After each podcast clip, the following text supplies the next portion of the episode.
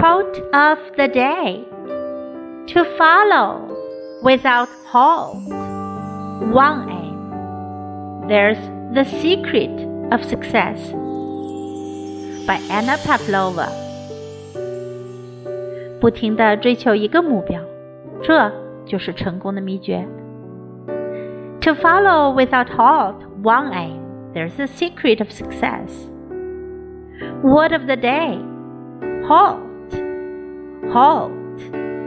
停止，暂停。